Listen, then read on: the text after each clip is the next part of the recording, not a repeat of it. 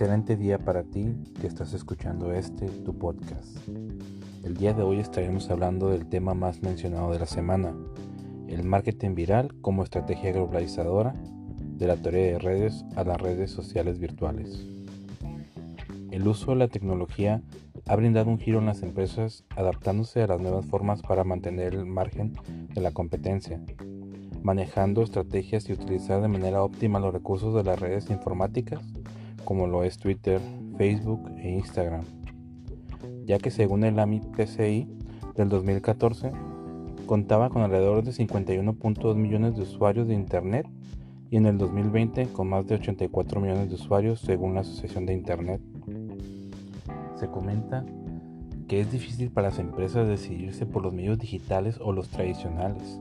Yo creo que en un principio sí, pero actualmente los mismos medios digitales te recompensan económicamente y se propagan más rápidamente, debido a que casi cualquier persona puede tener acceso a ella vía Internet. Por eso es que en el marketing viral se explotan redes sociales, debido a que la información se contagia pasando a otros usuarios y la fuente es de confianza, ya que los que comparten son conocidos, amigos o familia. El objetivo de estudiar la estructura de las redes sociales virtuales es determinar qué factores influyen y sus áreas de enfoque, como lo es la estructura de las redes sociales, la viralidad de la difusión, el contenido y clasificación, quiénes reenvían los mensajes y qué los motiva a compartirlos, o los puntos para conformar su metodología, como es análisis de contenido, el grupo de enfoque, el levantamiento de encuestas, la monitorización de usuarios, experimentación y análisis de resultados. Y no es hasta 1971 cuando White establece el análisis de las redes como un método de análisis estructurado.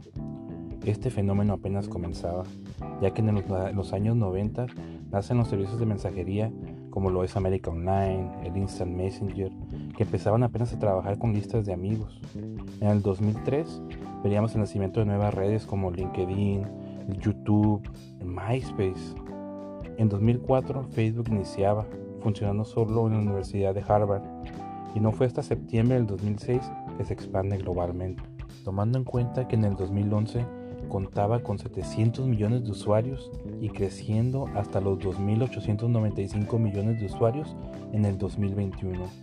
A lo que veo, esto seguirá creciendo o adaptándose y vendrán nuevas redes o servicios donde compartir importantes noticias o quizá información simple. Y es que según los estudios realizados, el top 7 de mensajes reenviados son el número 1 las bromas, el número 2 las cadenas, el número 3 mensajes de superación, el número 4 los religiosos, el número 5 información general, el 6 serían alertas y por último vendría la pornografía o material para adultos. Por lo mismo es necesario revisar y analizar constantemente los gustos de la gente y su forma de expresarse para adaptarse a ellas e implementar las estrategias. Bueno, esto ha sido todo por mi parte. Les agradezco me hayan brindado un poco de su tiempo.